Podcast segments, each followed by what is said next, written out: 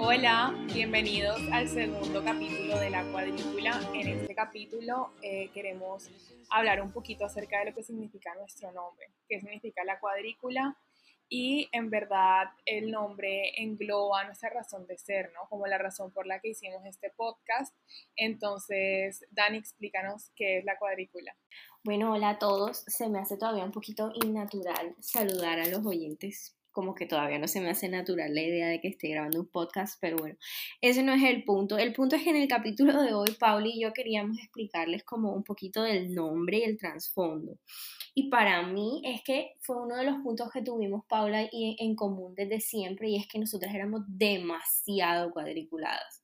O sea, pero demasiado cuadriculadas en el sentido de que nosotras vivíamos dentro de una cajita y bueno, dentro de varias cajas, porque realmente la cuadrícula yo lo que pienso son una, serie de, prejuicios que tienes tú sobre ti mismo y que te obligas de pronto a meterte dentro de esa caja. Entonces no tienes una oportunidad de crecimiento porque si las cosas no se acomodan al tamaño de donde tú estás, simplemente no, no, no son válidas para ti, no existen y, todo el tiempo como que te mantienes ahí, es, es una zona de confort, no sé Pauli, ¿tú qué piensas? De acuerdo, o sea, para mí la cuadrícula es un sistema de creencias, yo creo que más que voluntario es como algo en lo que uno crece, ¿no? Que le es impuesto a uno porque es desde que uno es muy niño, cuando uno en verdad no tiene una personalidad definida, entonces es lo que te enseñan tus papás, tus profesores, la sociedad en la que vives, como en lo que está bien y en lo que está mal y qué es lo que se espera de ti. Entonces, a medida que uno va creciendo, yo siento que uno se da cuenta, ¿no? De que hay cosas como de esas reglas, de esa cuadrícula que simplemente no van contigo, no van con la forma en la que tú ves la vida, no van con la forma en la que tú quieres vivir tu vida. Entonces uno se comienza como a cuestionar eso, ¿por qué juzgo tanto esto? ¿Por qué esto me parece malo? Etcétera. Entonces para mí esa fue la cuadrícula, fue eh, todo ese sistema como de prejuicios que yo tenía hacia la vida, en cómo tenía que vivir mi vida, que ya cuando crecí, ¿no? cuando comencé a ver el mundo de otra manera, eh, me, me causó mucha infelicidad y mucha insatisfacción con la vida porque sentía que no, no estaba viviendo la vida ni como se suponía, porque sentía que no seguía como en mi manera cuadriculada de ver la vida, ni como yo quería vivirla. No sé, Dani, ¿tú cómo te diste cuenta que la cuadrícula no, no era como la querías vivir? Lo que pasa es que yo siento que muchas cuadrículas no son ni siquiera impuestas. De pronto yo creo que eso varía, porque por lo menos en mi caso, en mi caso la cuadrícula fue completamente, o sea, yo fui la que me la, me la impuse, fue autoimpuesta. Mis papás son súper relajados, bueno, de pronto con el tema académico, que de pronto es como, era como mi cuadrícula más grande, yo creo que por ese lado yo pienso que mi cuadrícula fue yo misma con yo misma. Entonces como que, no sé, o sea, yo pienso que yo me di cuenta que era, era cuadriculada pues con el tema de, la academia. Lo que pasa es que, no sé, yo tengo una historia peculiar. Yo me acuerdo que yo en primaria, eh, antes de irme a vivir al colegio donde estudiamos juntas, pues era como un poquito desordenada. Entonces sí recuerdo que muchas veces mi mamá me corregía eso y yo creo que yo llegué a un punto donde simplemente me obsesioné un poquito, me obsesioné un poquito con, digamos, ser un poquito más organizada con las cosas del colegio, pero ya después lo llevé hasta otro extremo, o sea, hasta los primeros semestres de la universidad que pues me convertí en, la niña de los lapiceros y, yo llegué a un nivel donde yo dije, no puedo seguir más así porque no puedo soportar una crisis de inflexibilidad conmigo y eso era algo que te iba a decir, o sea, yo creo que muchas personas como nosotras caíamos en el equívoco de que si nosotras éramos flexibles éramos mediocres y realmente son dos cosas completamente diferentes. Entonces, no sé, o sea, ¿qué, tienes tú? ¿Qué piensas? Sí, yo siento que... Mm, mi cuadrícula más grande eh, fue como pensar toda mi vida en que yo sabía que era lo que estaba bien y que era lo que estaba mal. Y obviamente dentro de esta inflexibilidad eh, cabe la cuadrícula académica, ¿no? Entonces yo sabía, yo creía que si yo no estudiaba para el examen, entonces necesariamente me, me iba a ir mal, si me entiendes? Como yo generaba toda una serie de expectativas hacia los resultados que me torturaba mucho la vida, ¿no? Entonces, eh, pero más que todo, yo sí siento que yo era muy inflexible conmigo misma en cuanto a, a disfrutar la vida, en cuanto a ver las cosas de otra manera, porque yo creía firmemente en que lo que les dije anteriormente, yo sabía que estaba bien y que estaba mal y yo sentía que para tener resultados positivos en mi vida en general, o sea, yo era una niña de 16 años que yo pensaba en que, no sé, para ser exitosa en un trabajo, o sea, yo tenía que estudiar muchísimo desde el colegio, yo sentía que, no sé, para casarme tenía que hacer tal cosa y así con casi todos los aspectos de mi vida. Entonces, yo dejaba de disfrutar, ¿no? El momento y el presente, o sea, lo sacrificaba casi que enteramente por pensar en unos resultados a futuro. Y en verdad la vida es, claro que es como la disciplina y la intención que no le ponga las cosas, pero pues la vida también tiene su forma de fluir y la vida de ser que no necesariamente va perfectamente alineada con lo que nosotros queremos o con lo que nosotros creemos que queremos y para lo que nosotros creemos que trabajamos. Entonces, eh, mi futuro cercano vino de pronto con mucha frustración porque no se idealizaban como lo que yo quería que pasara conmigo y ahí fue cuando me comencé a cuestionar.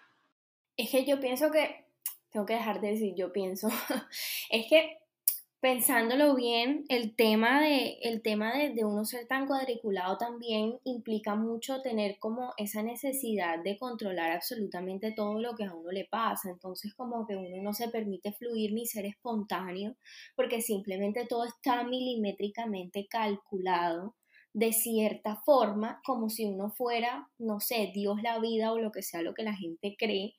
Y uno cree que si uno hace uno más dos, siempre va a ser, o sea, siempre va a dar dos y no siempre es así. O sea, como siempre hemos hablado, la vida no es lineal, o sea, y no se puede controlar absolutamente el resultado de nada. O sea, hay muchas cosas que sí son muy factibles que sucedan, pero en la vida, o sea, todo tiene un margen de error de que, de que no pase, o sea, y, y lo que me llama la atención es que tú también mencionas una cuadrícula como moral y me da, me da mucha risa porque ¿quién nos dijo a nosotras a los 16 años que nosotros sabíamos, o sea, de, de, qué significaba la vida cuando, o sea, nosotras ni siquiera habíamos dado para salir de la burbuja, o sea, me da risa y, y, y hoy miro en retrospectiva y lo veo con mucha gracia, pero, pero, o sea, qué ingenuo era uno y qué soberbio también obviamente, o sea, cuando uno va creciendo que se da cuenta que lo que está bien para mí no está bien para ti, lo que estaba bien para mí ayer no está bien para mí hoy, que la vida es eso, cambio, flexibilidad,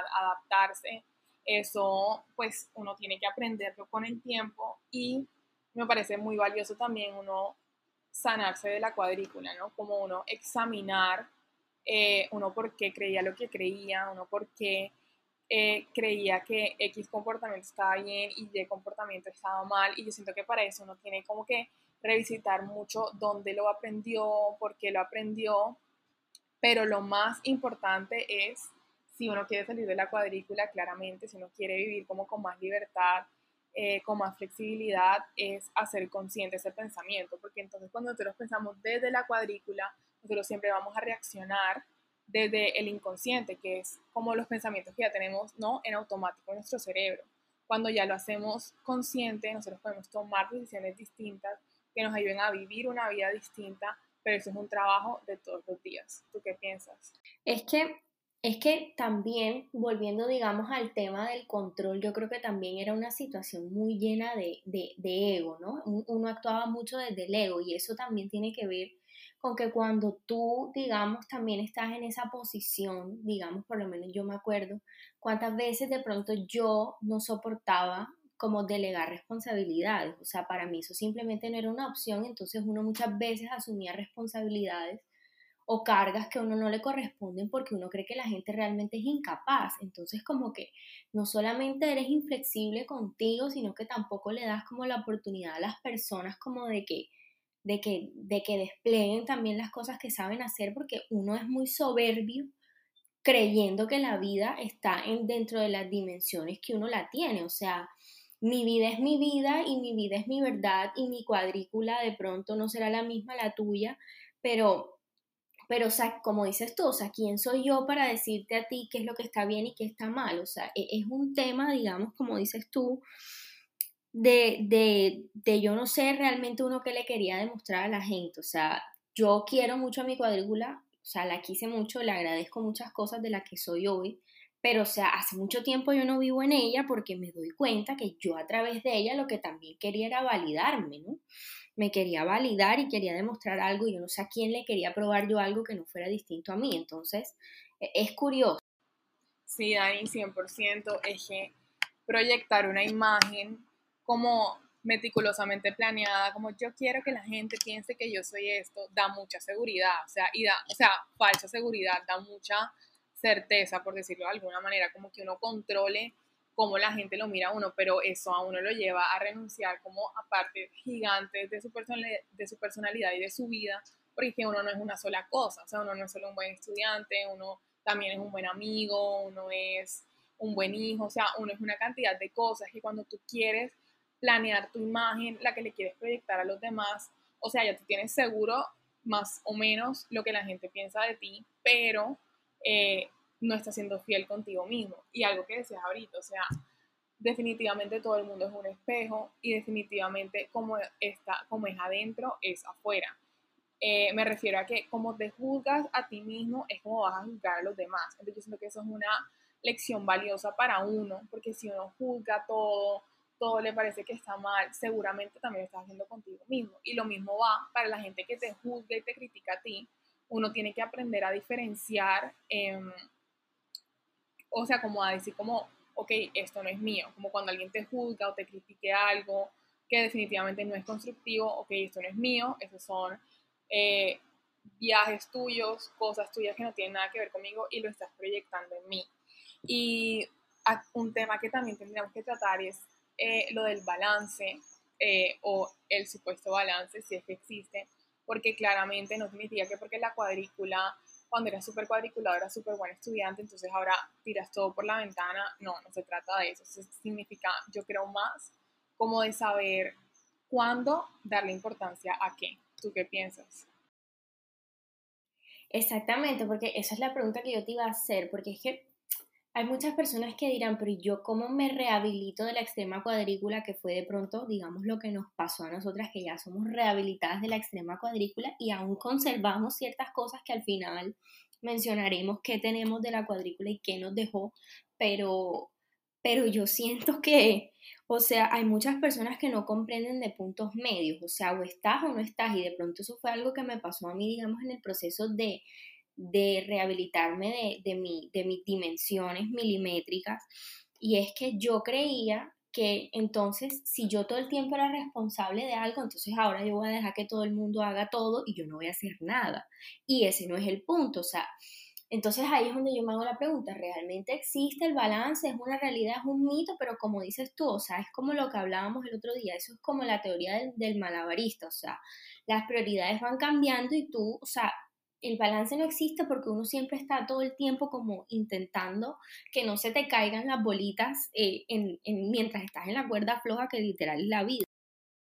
Y darle paso también a la flexibilidad, o sea, uno en la vida en verdad es muy cambiante, lo que te parecía súper importante ayer no es tan importante hoy y hoy tienes otras prioridades, entonces uno definitivamente no va a ser siempre 100% coherente entre lo que pensaba ayer, entre lo que pensaba hoy y yo siento que eso es parte de la vida y uno tiene que ser condescendiente con uno mismo en ese sentido. Entonces ahí se engloba lo del balance, o sea, es entender que uno no puede poner como todos los huevos de la felicidad en una sola canasta, ¿no? Eh, uno tiene que ser obviamente responsable académica y laboralmente, uno tiene que ser, eh, pues, uno tiene que darle tiempo a su familia, darle tiempo a sus amigos, no sé, darle tiempo a hacer ejercicio, a salir, hacer otras cosas, como yo siento que entre uno más como disfrute de lo que la vida tiene para ofrecer, como que más partes de su personalidad se pueden como dar a conocer, ¿no? O se pueden disfrutar. Es que yo creo que ese es el punto. Yo creo que la cuadrícula, más que ser una cuadrícula, es como unas esposas, o sea, te tienen atadas de manos y de mente eh, a, vivir una realidad que tú mismo te creaste para ti, pero que de pronto más adelante ya no compagine con lo que quieres para tu vida, pero como no eres flexible y no estás abierto al cambio, simplemente te, for o sea, te forzas a estar dentro de un molde en el que tú ya no cabes. Entonces, entonces no sé, me parecería interesante hablar un poquito y ya para terminar con qué te quedas tú de tu cuadrícula, porque por ejemplo, yo de mi cuadrícula me quedo con tres cosas que me parecen vitales para mí, o sea, para yo vivir. La disciplina, la organización y el nivel de responsabilidad y de compromiso con el que uno asume las cosas que de verdad cuando uno decide meterle el hombro, uno de verdad le pone el empeño y mucha gente de pronto no, no hace ese tipo de cosas porque, no sé, simplemente no les motiva o no, no les apasiona eso, pero, por ejemplo, con algo que yo ni siquiera quisiera yo volver a ver, es como la la autoexigencia y la inflexibilidad con la que yo me exponía a hacer X o Y cosas a como diera lugar. Entonces uno dice, listo, alcanzo mis metas, pero ¿a costa de qué? O sea, bajo el precio de qué. Entonces dime tú con qué te quedas y qué desechas completamente. Súper valioso. Yo siento que yo me quedo con, sí, o sea, mi disciplina y definitivamente no sería lo que soy hoy sin mi cuadrícula. O sea, cada paso ha sido fundamental para llegar a ser la persona que soy hoy.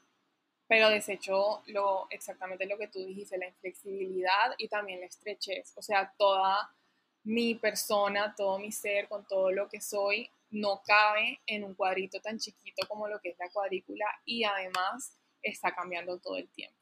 Además de que mm, de, o sea, de todas las cuadrículas sale algo positivo si uno sabe de pronto cómo rehabilitarse y salir de ella. Mira que de la cuadrícula salió la cuadrícula, entonces no todas las cuadrículas son malas al final. Esperamos que el capítulo de hoy les haya gustado muchísimo. Espérenos en los próximos para hablar de temas también súper interesantes. Un abrazo para todos.